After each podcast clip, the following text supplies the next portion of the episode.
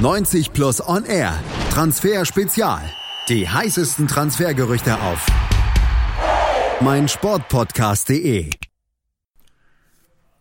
Herzlich willkommen auf meinsportpodcast.de zu 90 Plus On Air zur 16. Ausgabe unseres Transfer Talk Formats. Wie immer werden wir heute kurz die größten Themen der letzten Tage auf dem europäischen Transfermarkt zusammenfassen, für euch kurz drüber sprechen und das mache ich heute, Jös Eid, gemeinsam mit meinem Kollegen Manuel Behlert. Hallo Manu. Servus. Ja, und viel mehr müssen wir, glaube ich, zu Beginn gar nicht mehr erzählen. Es ist ja die 16. Folge, also so ein bisschen Routine ist da. Ja, und ein Thema, was wir auch immer wieder haben, ist, mit dem können wir eigentlich einsteigen. Es ist ein sehr großes, vielleicht das größte dieses Sommers, denn es geht ja um den teuersten Spieler der Welt, Manu. Ja, ähm, Neymar, das ist ja einer unserer größten Kumpels in diesem Sommer, ähm, wir den fast jede Woche irgendwie einmal drin haben. Ähm, es ist auch ein bisschen schwierig bei Neymar so mittlerweile diese ganze mediale Geschichte zu durchblicken, weil sehr viele Zeitungen da natürlich auch ähm, sehr viel Geld mit verdienen und ähm, vermeintliche Updates sich dann häufig als Nicht-Updates entpuppen. Ähm, die französische L'Equipe hat hier zu Wochenbeginn, beziehungsweise war schon fast Wochenmitte, ähm, geschrieben, dass Real Madrid ähm, Gareth Bale, James Rodriguez, Kayla Navas und 100 Millionen Euro angeboten hat. Ähm, was abgelehnt wurde, das halte ich aber für sehr weit hergeholt ähm, und sollen auch danach Quellen bestätigt haben, dass es noch gar kein offizielles Angebot gab. Ähm, neben Real ist ja auch Barca interessiert. Ähm, Neymar will zu Barca, äh, Barca will Neymar, aber Paris will verhindern, dass Barca das kriegt, äh, was Barca will und dementsprechend ähm, haben sie auch einen Leihvorschlag, den Barca ähm, ja, an Paris herangetragen hat, abgelehnt. Ähm, ohnehin wollen sie den Spieler nicht verleihen. Das hat jetzt nicht nur was mit Barca zu tun, sondern einfach damit, dass sie kein Geld haben im Moment, um neue Verpflichtungen zu tätigen. Und bei einem Leihgeschäft mit einer Kaufpflicht erhält man das Geld ja eben erst 2020 und das passt überhaupt nicht ähm, in die Pläne von PSG. Und ein Transfervolumen, wie es Paris aufruft, kann Barca im Moment nicht finanzieren, sodass das im Moment außer dass alle immer wieder betonen, dass der Wechsel vollzogen werden soll, äh, ist das im Moment ziemlich ruhig. Ähm, jetzt hat gestern die Marca geschrieben, ähm, dass eine Realdelegation in Paris war, um ein bisschen zu diskutieren, ob das überhaupt möglich ist und welche, welche Konditionen und alles drum und dran. Ähm, jetzt auch ohne konkretes Angebot abzugeben. Also Real Madrid hat noch immer kein Angebot abgelehnt. Vielleicht könnte da ein Spieler integriert werden. Das weiß man nicht, aber diese, diese Meldung der L'Equipe entpuppt sich jetzt mehr und mehr als falsch. Ähm, klar ist im Moment eigentlich nur, dass ein, dass ein Barca-Wechsel ähm, echt schwierig ist und dass selbst ein Realwechsel sehr schwierig ist. Und ähm, Paris will diese ganze Thematik ja sehr schnell klären und danach sieht es im Moment nicht aus. Internes Unruhe, es ist, es ist, äh, jetzt haben sie auch noch ein Rennen verloren. Ähm, jeder in Paris möchte eigentlich, dass dieses Thema schnell beendet ist, aber natürlich können sie den Spielern nicht verschenken und dementsprechend ähm, wird uns das vermutlich, weil ja im Moment keine konkrete Offerte auf dem Tisch liegt, die verhandelt werden kann, wird uns das vermutlich noch bis zum Transferschluss begleiten, dieses Thema. Ja, und da freuen wir uns doch beide auf jeden Fall. Äh, Neymar wird sich noch ein bisschen ziehen. Es gibt aber auch Transfers, die stehen kurz vorm Abschluss. Das ist ja schon fast was Besonderes, wenn wir hier über Transfers reden mittlerweile, dass da auch wirklich mal was schnell über den Tisch gehen könnte. Wer schnell über den Tisch gehen könnte, das ist Renato Sanchez. Der hat sich nach dem ersten Bundesligaspiel, ja, weiß nicht, wütend, traurig, wie auch immer geäußert, dass er nicht zufrieden ist bei den Bayern und jetzt, nicht mal eine Woche später, scheint es so, als wäre er schon zum Medizincheck unterwegs. Genau, ähm, das ging sehr, sehr schnell hier im Laufe der Woche. Ähm, zunächst berichtete die L'Equipe, dass ähm, ja, der OSC Lille, Champions League Teilnehmer, haben zwar den einen oder anderen Spieler abgegeben, wie Rafael Leao und Nicola Pepe, aber haben eine, weiterhin eine sehr talentierte Mannschaft. Ähm, sind auch ganz solide in die Saison gestartet, dass Lille Interesse hat, Sanchez zu verpflichten und dass Sanchez den Wechselwunsch hegt, ist ja klar. Ähm, danach ging es echt recht schnell. Also es, die, die Meldungen häuften sich. Es gab Interesse, ähm, das dann bestätigt wurde und Lille soll bis zu 30 Millionen Euro, also so, so, bis zu 30 Millionen Euro sollen die Bayern gefordert haben. Ähm, hieß es danach, waren von 20 Millionen die Rede.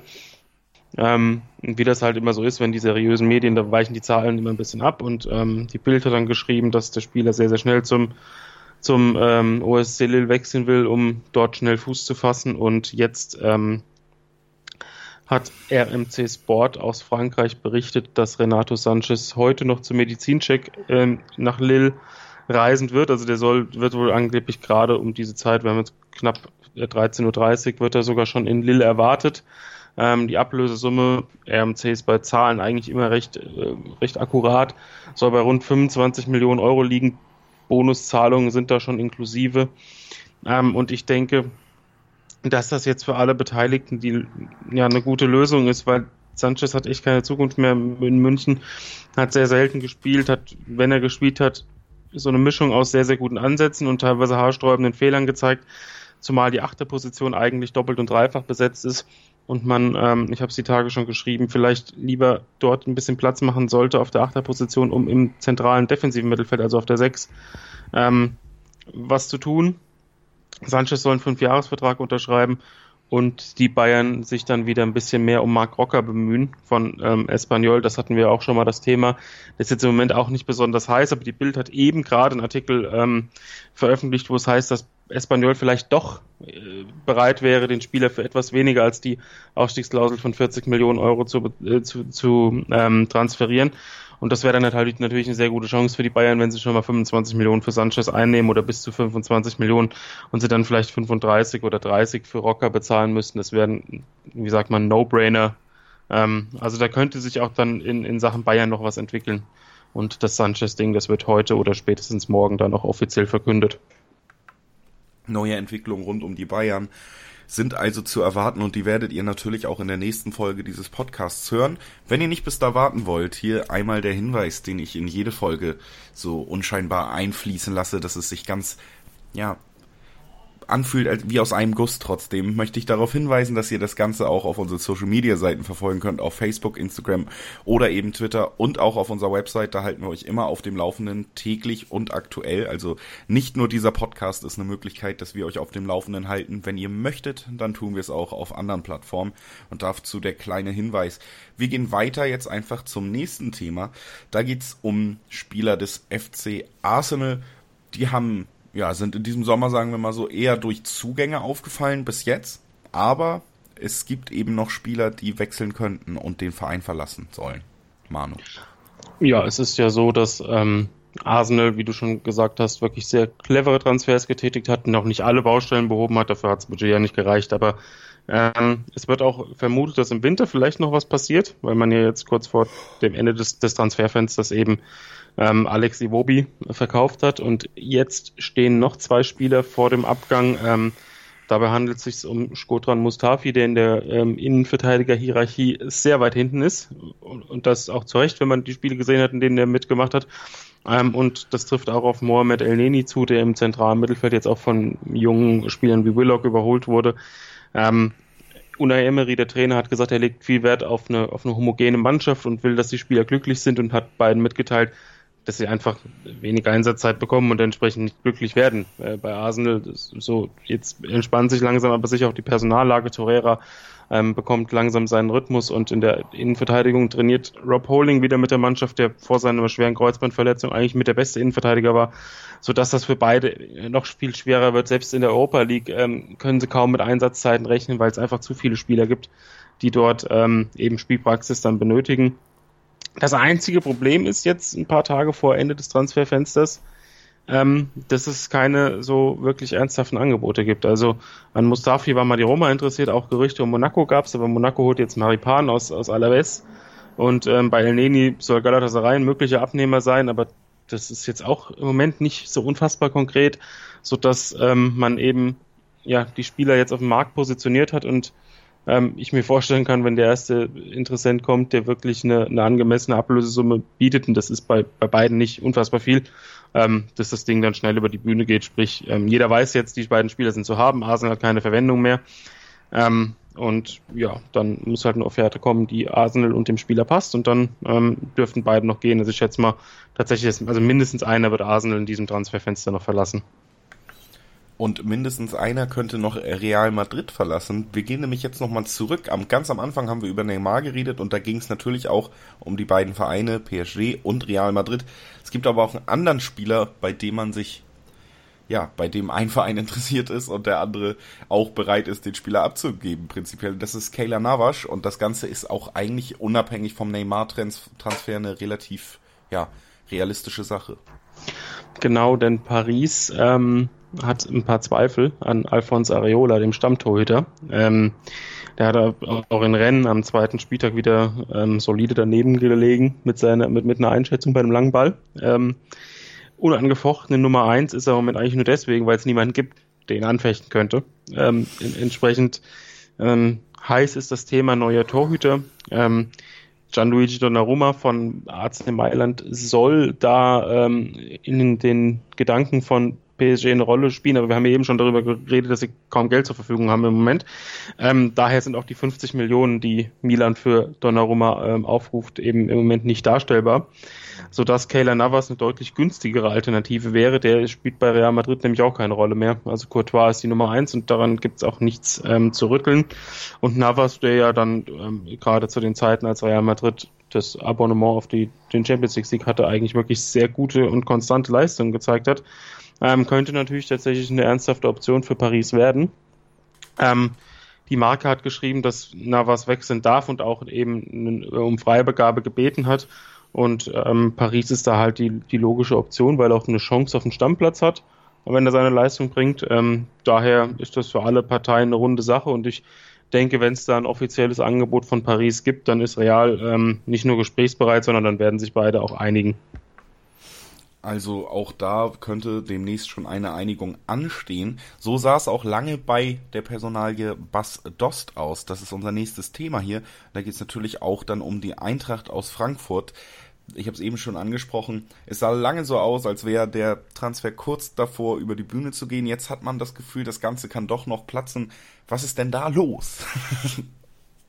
Ja, das ist eine etwas komplizierte Geschichte. Ähm, das fing auch schon sehr, sehr äh, seltsam an, denn die Eintracht hat tatsächlich ähm, ja diesen Transfer ähm, also bestätigt, dass man großes Interesse an Dost hat, ohne dass man da in den Medien irgendwas sehr Konkretes gehört hat zu, zuvor. Das ähm, hatte natürlich einen Hintergedanken, weil man auch weiß, ähm, dass man dann eben ja die, die Berichterstattung so ein bisschen in der eigenen Hand hat, dass man da eben die Spekulationen schon sofort ähm, ja, ab, äh, von sich weisen kann. Und ähm, die Eintracht war sehr, sehr optimistisch, dass Dost kommt.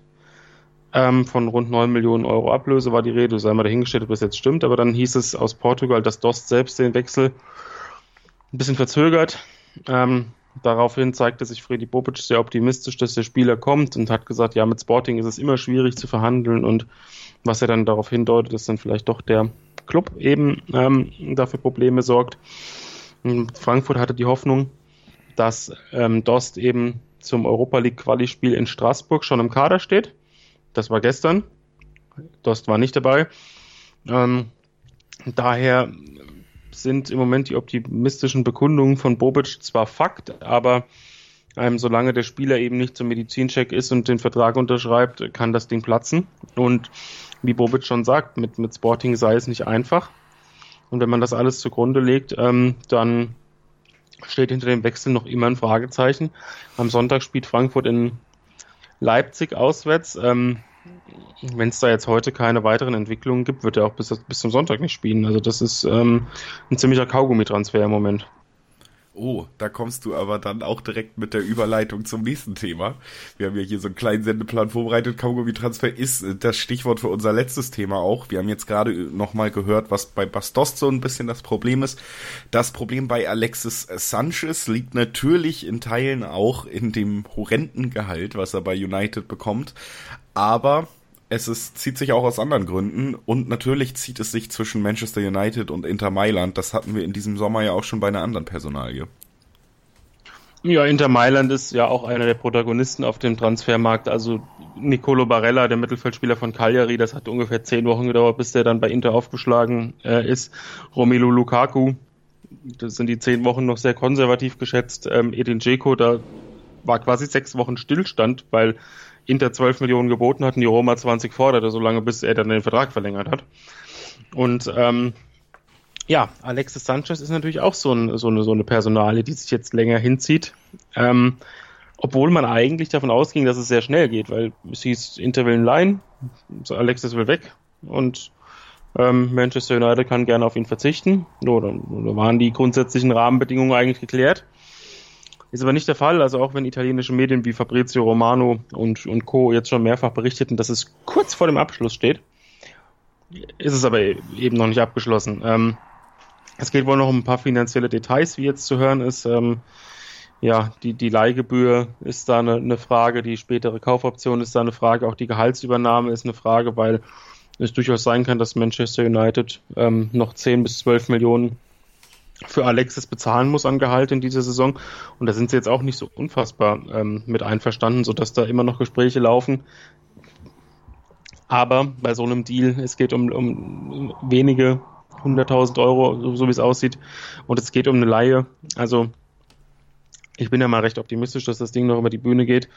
Ähm, möchte jetzt auch nicht mehr tatsächlich zehn neue Meldungen lesen, dass es kurz vor dem Abschluss steht, sondern sollen sich jetzt einfach mal einigen. Ähm, aber ich denke, nach dem Wochenende, ich vermute, Alexis wird am Wochenende auch wieder nicht im Kader stehen bei Manchester United.